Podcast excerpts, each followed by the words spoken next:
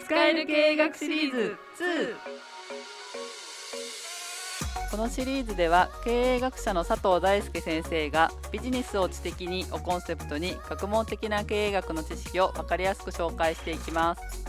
皆さんお疲れ様です。佐藤大輔です。国枝です。今川です。よろしくお願いします。よろしくお願いします。先生今日は、はい組織的知識創造にはい。とうとう入っていくということなんですけれども、はい、とうとう入ってはいきますね、とうとう入っちゃいました。知識創造ってどっかでやっぱ聞いたことありますか？実は結構有名な理論で日本初なんですよね。はい。まあ経営学ねお二人とも勉強してらっしゃったので、はいはい。なんとなくこう印象はありますかね？ありますよあねー野中先生すごいなみたいな、そうですね。野中育次郎っていう先生が、あの日本初の理論として、まあ、世界これ英語版が先に出てるんですよね本は。そうですはい。ねでその後日本語訳するみたいなかっこいいじゃないですか。かっこいいですめっちゃ。英語を先に言ってね。はい。はい、っていうのでやっぱり日本人としてはね日本初っていうのともう一つはやっぱ日本企業を対象にその組織的知識創造みたいな理論が生まれてきたってところがとても大切なポイントで、うん。まあ、それについての話がまあ今日出てくるわけですね。でこのテーマを勉強する上でとても大切なのは、まあ、知識創造ですから、まあ、創造性。もうもうちょっと噛み砕いて言うとアイデアソースの話なんですよね。はい、はい。で今の時代ってやっぱアイデアソースってこう大事だと思いませんか、うん。そうですね、うん。なんか僕たちが例えば生活をしている上で物を買います。で物を買う時にやっぱり新しいもの見たことないものを求める傾向にありますよね。はいでそうすると既存のものがちょっと良くなったとか安くて良い品というよりは他には変えられない見たこともない商品。例えばガラケーがめちゃくちゃいいガラケーになった。ではなくって、ガラケーとは全然違うスマホが発売になった方が欲しいと思うようになってると思うんです。はいこれをまあ一般にイノベーションとか革新的な商品製品って言ったりするけどまさにこういったものがないと商売が成立しない時代なんですよね。うんでそうすると企業はそういった創造的な商品をどうやったら生み出せるかっていう課題にまあぶつかるわけでだからこそそういったやり方を実現する、まあ、理論というか理屈というか、はいそれは何なんだろうっていうのは、まあ、みんな思ってたわけですよね。うんでそれを説明したのがこの組織的知識創造という理論なんですね。でその話をする上でじゃあどうすれば組織ってその創造的な新しいことを発想できるのか、まあ、お二人それぞれ職場あるじゃないですか。はい。はい。例えば状況を変えなきゃなんないとか、うん。新しいアイデアサービスを作んなきゃなんないっていう場面もたまにあるような気もするんですけどどんなことを例えば上司にしてもらえればじゃあ新しいアイデアを出そうと思うか。逆に出してないとするならばなんで新しいアイデアを出そうと思わないか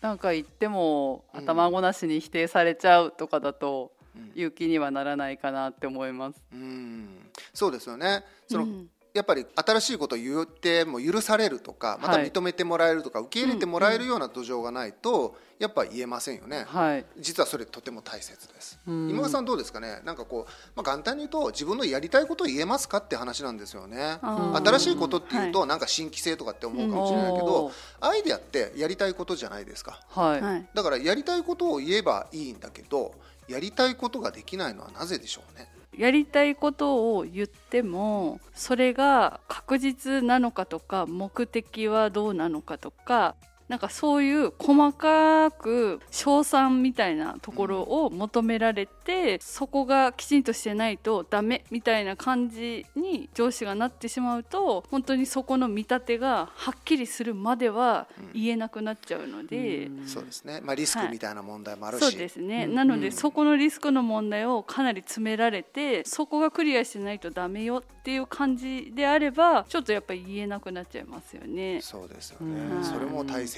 はい。うん。実はこれちょっと抽象的な質問なんでね答えにくかったかなって思うんですが、まあ、今の言い方で言うと、はい。やりたいことを普通に言えればそれがアイデアになるわけでそれがどんどんどんどん出るような組織風土であれば多分新しい、まあ、製品とかサービスアイデアっていうのは出てきやすいはずなんです。はい。つまりそれだけのことなんですよね。うん。じゃあそれをなんでできないのかっていう話を実はこの野中先生組織的知識創造を書いた先生は、はい。ホームベーカリーのケースで説明をしてるんですね。でちょっとこれ面白いし分かりやすいのでちょっとあのご紹介してみたいと思うんですねホームベーカリーって皆さんご存知ですかね？家でパン焼くやつ、はい、うん。はい。あれパナソニック松下電器工業が初めて量産化というか製品化したものなんですよね。はい。あれ使ったことあります？僕うちにあるんだけど本当に美味しいパンね焼けてすごいですよね。勝手にいい匂いがしてきます。朝あれタイマーで焼いた時のね、あ寝起きの最高そう言うとないっていうかね。ホテルかなみそたいな。うです。すごいいい匂いするんですよね、は 焼きたてのパンこれだけでなんか豊かになっちゃった感じが 本当ねうん、だからなんか、まあ、炊飯器以来の本当にね発明ぐらいのものがああっーてすごいなって僕も思ったんだけど実はこういったものやっぱ売れたんですよね出てから。うん。でパン焼きすごい家でパン焼けるんだって当時はまあ結構ね90年代だったかなって記憶してますけれどもうん。あの普及したのは。はあの結構すごかったと。でこの時にじゃあ中で何が起こってたかこれを、まあ、画期的な商品今まで、まあ、製品化できてないものを製品化しようと思ったのってきっかけはこれをやりましょうってプロジェクトチームがまあ立ち上がってたんですね松下電機産業っていう会社の中でやっぱまあ開発チームを立ち上げましょうということで、まあ、チームが立ち上がりました。い。はい。でその中にはいろんな専門家例えば、まあ、使用書を書いたりとか工学的、技術的にどういう実現できるかという技術者の人たちとか、うんでその中にソフトウェアを担当する田中育子さんという方がいらっしゃったそうなんですよね。は。はいい彼女はパン屋さん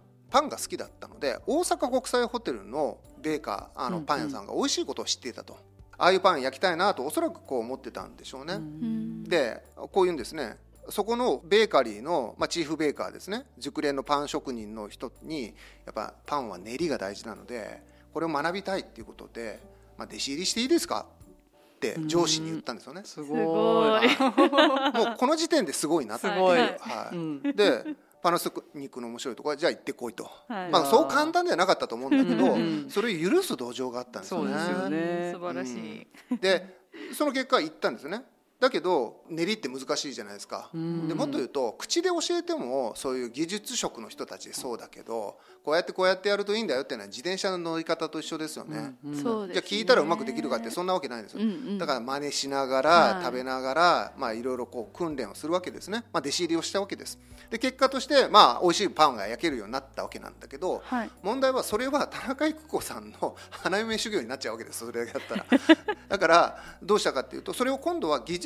に落とし込まなきゃなんないわけですよそうねですよね。でその技術に落とし込む時にどうするか技術者の人たちに伝えなきゃなんないんですようん。伸伸ばし方をうん練り方を、で彼女はいろいろやってる中でただ伸ばしてるだけじゃなくてひねりながらこう押して伸ばしているっていうことに気づいていたので、はい。それをひねり伸ばしがポイントなんじゃないかって言語化するんですよね。はい。でこのひねり伸ばしっていうのをどう実現するかっていうのを技術者の人たちにまた使用書に落とし込むっていうふうに、まあ、社内に持ち帰ってやるわけですね。はい。でそうすることによってひねりながら伸ばすためには羽を曲げた方がいいよねとか、はいこの感覚で回るようにした方がいいよねって使用書に技術者の人たちが落とし込んでいって、うんプロトタイプを作るところまで行ったと。はい。でそこでまあ実際焼いてみてまだ美味しくないからもうちょっと良くするみたいなことは繰り返して行われてるんだけど、うんこの時にもうすでにパン焼き器を作るための発明っていうのはもう行われたんですよね、はい。羽の形にもう落とし込まれていたんですよ。うん。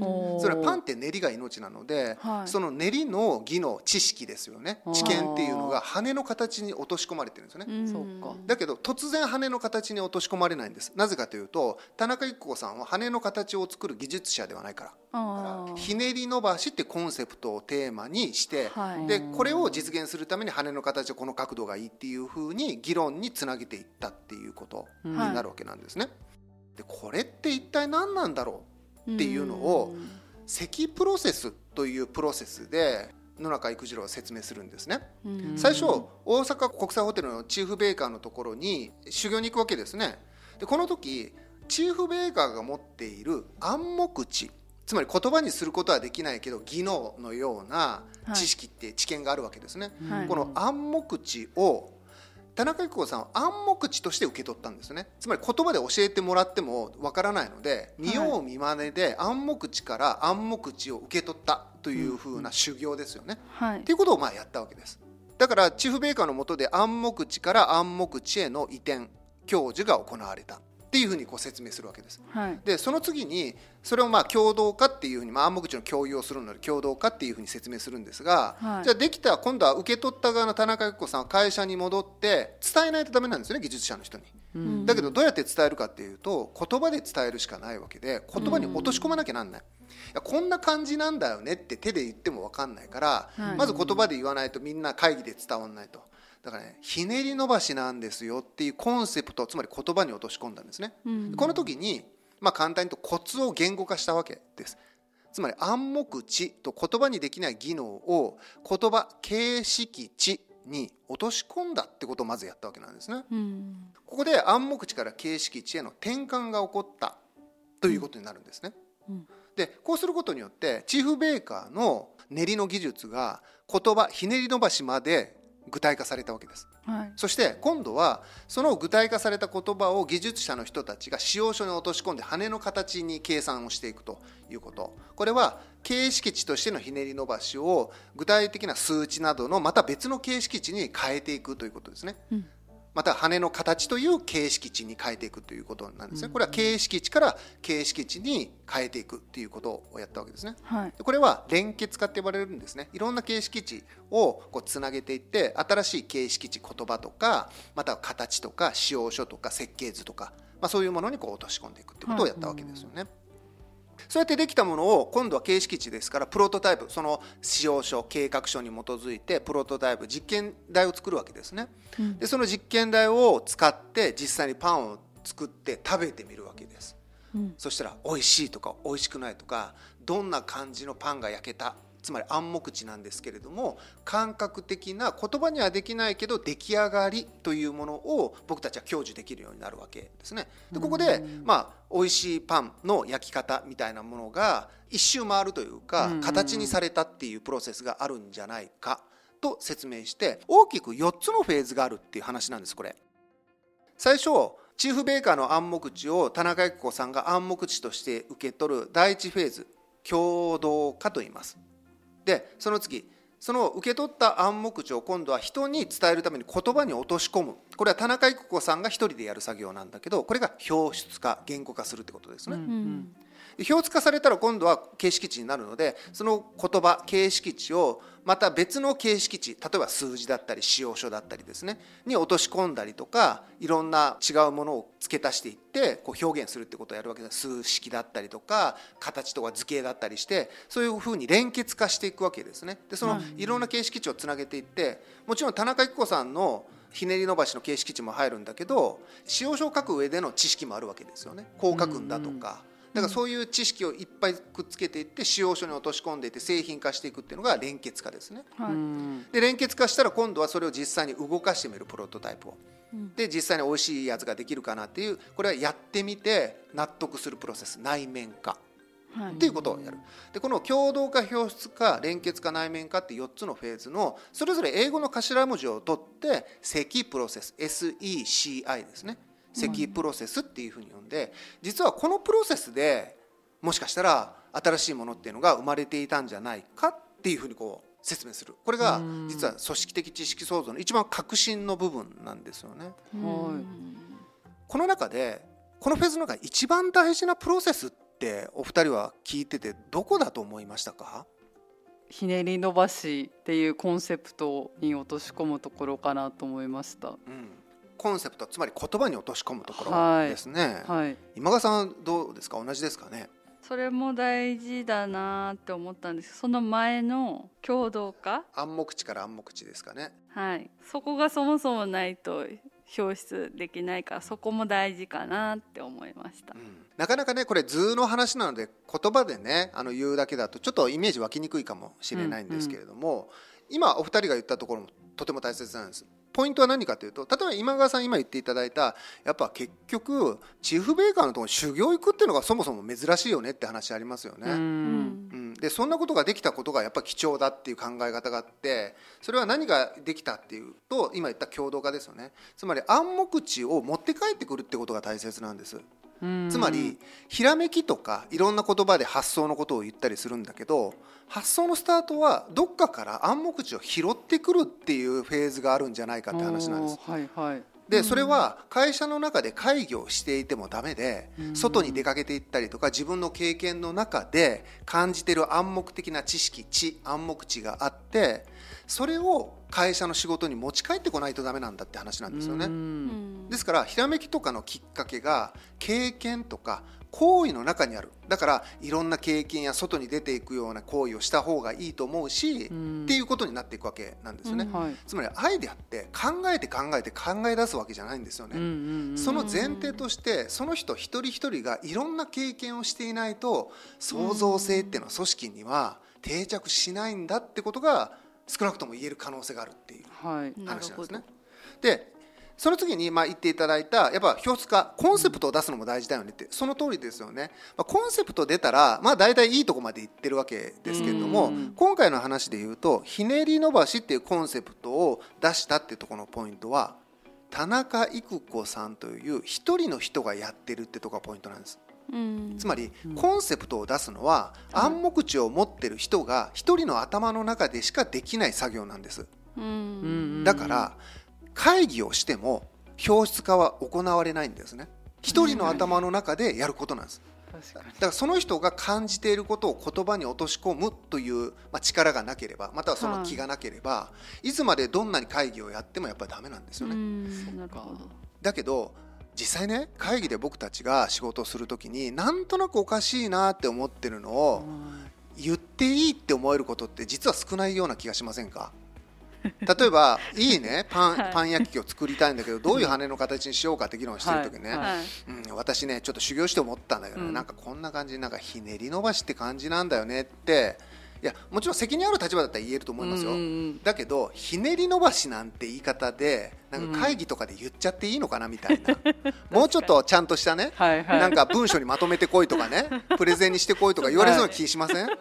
おいおい感覚的すぎてわかんないよって言われそう。はい、なんか大学生じゃないんだからもうちょっとちゃんと持ってこいみたなね、はいいはい。伝わんないよみたいな。はい、ってなりそうじゃないですか。だけどこれが教えてくれるっていうのはそれが大事だって言ってるんですよねその人の感覚を言葉に落とし込んでいてコンセプトっていうのは、まあ、ちょっと付け足すとメタファー比喩ですよね。何々のようなみたいな表現とかアナロジーですね。例えとかそういうふうな形の表現なのである意味ちょっとなんていうのか稚拙な表現になりやすいんですよね。だけどコンセプトを出す時はそれで構わないし、はその前提として一人で考えないとダメ。誰かがそれって何っていうふうな言葉で教えてあげることはできないっていうことなんですね。はい。だからこの人田中育子さんって実はすごく重要なキーパーソンでまず大阪国際ホテル修行しに行っていいですかって言える人じゃないとダメ。で自分が美味しいパン焼けるようになったら今度はその感覚的なものを堂々と会議でひねり伸ばしとかって言えちゃう人じゃないとダメなんですよ。はい。でこれをできるのはやっぱり組織の要因があってそういう土壌があるとか言いやすいとか、ん。なんかそういうところがあるからこそこのコンセプトまでが出たんじゃないかうん。ということ。でここまで来ると日本は強いんですよ。なんでかというと技術職の人たちはやっぱり優秀なのでじゃあ技術に落とし込んでいこうか。ひねり伸ばしね。じゃあそれちょっとまあチャラいからもうちょっとちゃんとしたものに落とし込もうぜ。使用書に書くとね。はい。なんか数式で言うとこういうこととかいうような話になっていくわけですよね。で羽の角度が決まっていき大きさが決まっていきと素材が決まっていきっていうふうになっていろんな知識が突っ込まれて連結されてプロトタイプが出来上がっていくということになるわけですよね。でこれはいわば会議とかみんなの意見を集約するっていうとこここで初めて会議なんですよ。うん。後半になってやっと会議、はであとはそれを実験してみるっていうので内面化でこれをぐるぐる繰り返すことによっていい商品が生まれていくっていうプロセスがあるんじゃないか、ううん。んだからこの話って意外だなと僕は思ったのは、はい。みんなひらめきっていうじゃないですか、はいだから組織の中でのひらめきが大事でそのひらめきがあるからこそ、なんかこう新しい製品とかね、はい。アイデアが出てくるんだっていう風な感覚があるんだけど、うん。これひらめきじゃないですよね。もう仕組みとして説明できちゃうんですよ、プロセスが。はい。つまり経験が大事でその人の頭の中での言語化みたいなことができることが大事で、うん。それを今度は会議に落とし込んで組織の中で形にしていく連結化をやっていかなきゃなんなくって、はい。っていうプロセスがあるわけですよね、うん。つまり仕組めるって話なんです組織的に知識創造が。だから一人のひらめきが勝手に製品になってるわけでは実はないんだよねと。ただキーパーソンがいることは間違いないですね。そうですよね。なんかアップルでスティーブ・ジョブズの話がねよく出てくることありますけれども、はい。それにも同じキーパーソンの役割を演じていたんじゃないかと、暗黙的にスティーブ・ジョブズはなんとなくこんな感じの携帯端末がいいなと思っていたと。でそれをなんとか言葉にしようと言って、まあ、コンセプトは僕はあの調べてないのでちょっと分かりませんけども、はい。多分いろんな表現をしてこんなの作れこんなの作れっていうふうにコンセプトだけ言われるわけですよね。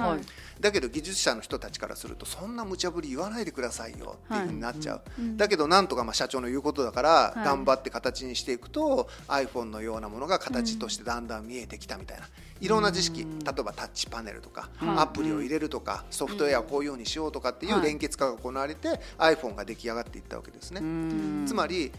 スティーブ・ジョブズのあの形を予想してなかったと思うし田中育子さんもこういう形でのホームベーカリーになるっていうのは想像できてなかったはずなんですよ。大切なのは思っても見なかった製品になっていくというプロセスがあってそれが今言った積プロセスが表現していることなんじゃないか。うん。うん。だから最初から思った通りのこういうふうになるっていう想像は誰もついてないんだけれども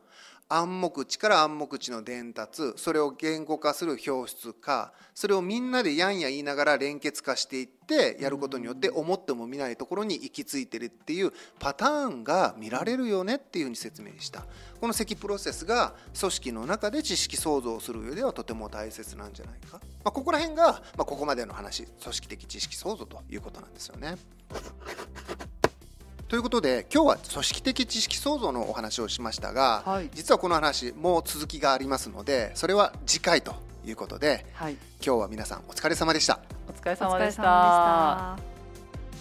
本日も最後まで聞いていただきありがとうございました。番組への感想はツイッターにハッシュタグ剣おしゃをつけて投稿してください。